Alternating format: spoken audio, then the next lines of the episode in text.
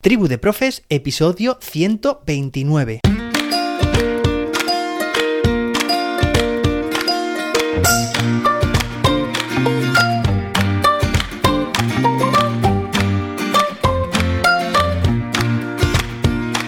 Hoy es jueves, día 14 de julio de 2022.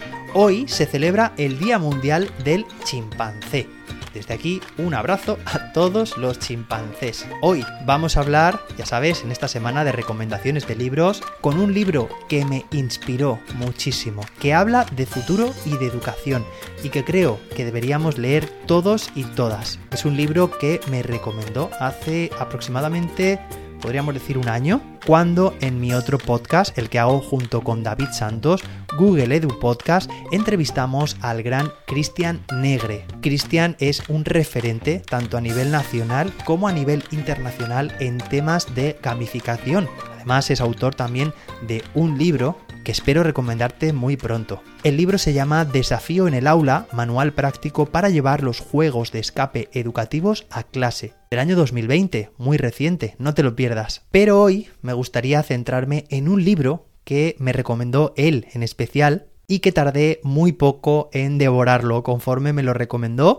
Bueno, lo adquirí y lo devoré, tal cual. El libro se llama Educar humanos. Su subtítulo es El mundo de las máquinas inteligentes, 100 ideas y reflexiones sobre la educación que necesita la sociedad. Su autor es Alphonse Cornella, publicado por Profit Editorial en enero de 2019. Este libro es una lectura muy ágil y muy interesante porque está basada como te digo, en estas en 100 ideas y además son muy claras, muy concisas y muy inspiradoras Bien, pues el libro está compuesto por tres partes. Parte 1, la sociedad del futuro. Parte 2, el ser humano ante la nueva educación. Y parte 3, los agentes de la nueva educación. Si no recuerdo mal, su autor, Alphonse, es ingeniero y nos da una visión muy actual de la ciencia y de la tecnología, de los últimos avances, de los que vienen también en camino y de cómo la educación debería estar observando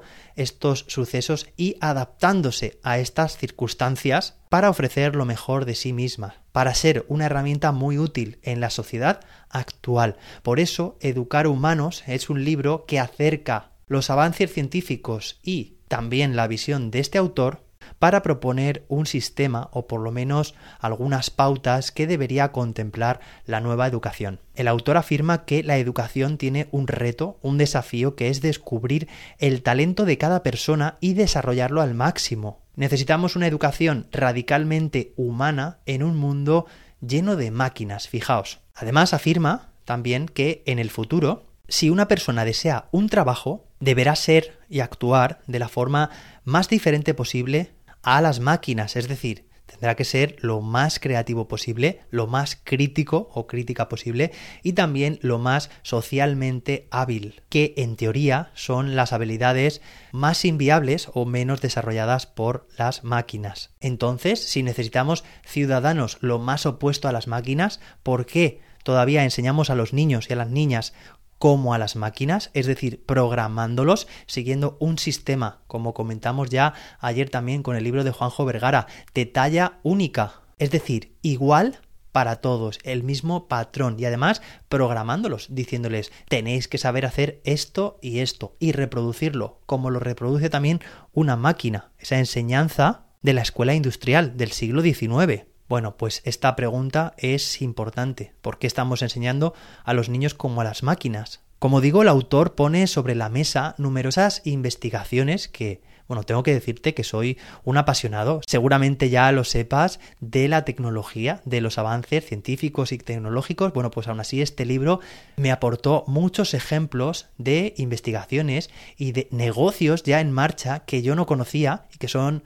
bueno, iba a decir muy futuristas, no, son ya, forman parte del presente, pero cualquier persona que los vea pensaría que estos avances están por venir y no, y ya están en el mundo. Dice además que todas las culturas se han basado en buscar la trascendencia, es decir, en ir más allá, en buscar un sentido mayor a lo que hacemos las personas, y que muchas culturas también, como la griega o la china, lo han sintetizado en tres aspectos, en tres conceptos, que son la belleza, la bondad y la verdad. Y es aquí además también donde la educación debe insistir. Y finalmente, en la tercera parte del libro, que habla sobre los agentes de la nueva educación, nombra tanto a las familias como a mentores, tutores y también espacios que deben ser educadores. Los espacios habla de que la calle no puede seguir desvinculada por completo de la formación de los ciudadanos. El entorno también puede favorecer muchísimo el aprendizaje y está por completo desaprovechado.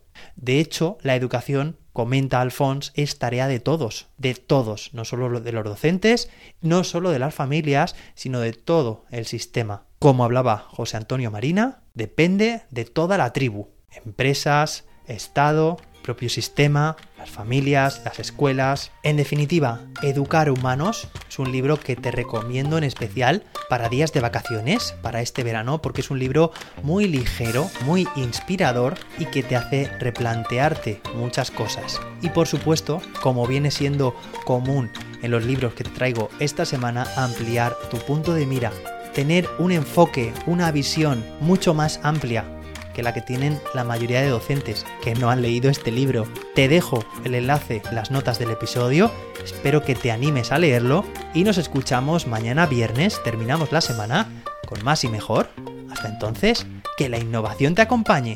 Por cierto, desde aquí, Cristian, un fuerte abrazo y muchas gracias por todo lo que haces. Sigue así.